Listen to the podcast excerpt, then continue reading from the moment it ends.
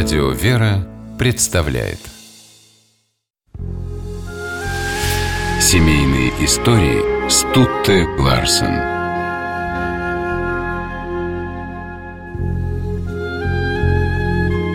Михаил и Мария Шолоховы прожили вместе 60 лет.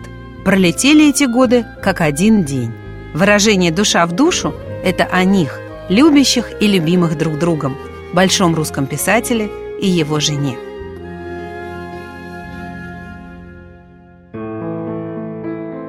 В 1920 году в станице Букановской Царицынской губернии юный Миша впервые увидел Марусю Громославскую. До революции девушка училась в Усть-Медведецком епархиальном училище, а в гражданскую войну, когда воспитанниц распустили, вернулась домой в Букановскую и стала работать учительницей. В это же время там появился и Шолохов, юноша из станицы Вешенской Донского округа, успевший до войны поучиться в нескольких гимназиях, в том числе в одной из лучших московских – Шелопутинской. В Букановскую Михаила направили работать сначала инспектором, потом писарем и счетоводом.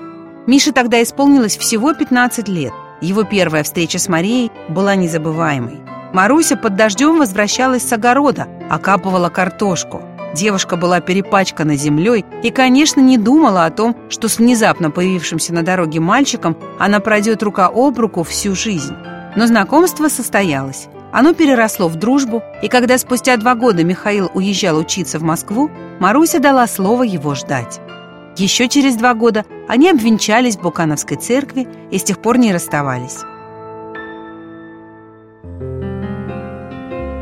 Шолоховы перебрались в Москву, где Михаил писал свои первые рассказы, а Мария их переписывала от руки, пишущей машинки у них не было. Так продолжалось шесть лет, пока Шолохов, горя желанием избавить жену от тяжелой работы, не приобрел печатную машинку «Ремингтон». Так что романы «Тихий дон» и «Поднятая целина» Мария приводила в надлежащий вид легким нажатием кнопок.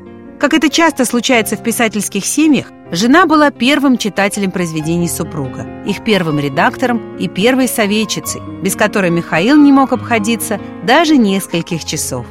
Дети, а Мария подарила Шолохову трех дочерей и сына, рассказывали, что если мамы долго не было дома, отец без конца задавал всем один вопрос «Где моя Маруся?». Она была оплотом семейного благополучия Шолоховых, и роль хозяйки большого дома вела талантливо. Никогда не сердилась, никого не ругала, не повышала голоса. Умудрялась строго следить за детьми и в то же время воспитывала в них самостоятельность.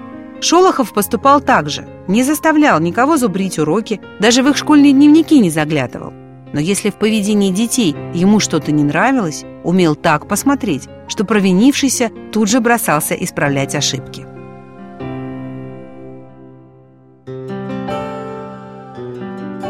Михаил Александрович и Мария Петровна тоже понимали друг друга без слов.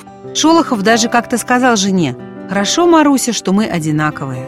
Их дочь Светлана говорила о родителях. Они как веревочкой связаны. Мама всегда жила папиной жизнью, своей у нее не было. Либо надо было для папы что-то от руки переписывать, либо печатать, либо ехать с ним на охоту и рыбалку. Он без нее никуда не ездил.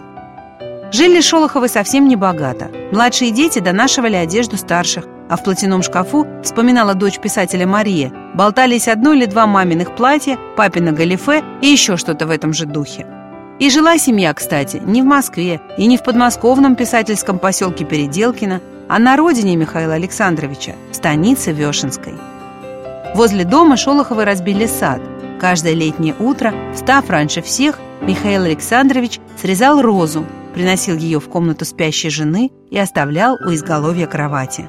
Так что новый день всегда встречал Марию Петровну цветами. 11 января 1984 года исполнилось 60 лет со дня свадьбы Шолоховых. Михаил Александрович тогда лежал в больнице. Но забыть о таком событии его не могла заставить никакая болезнь. Шолохов вручил жене букет роз и сказал в шутку «Видишь, Маруся, 60 лет с тобой прожили и ни разу не разводились».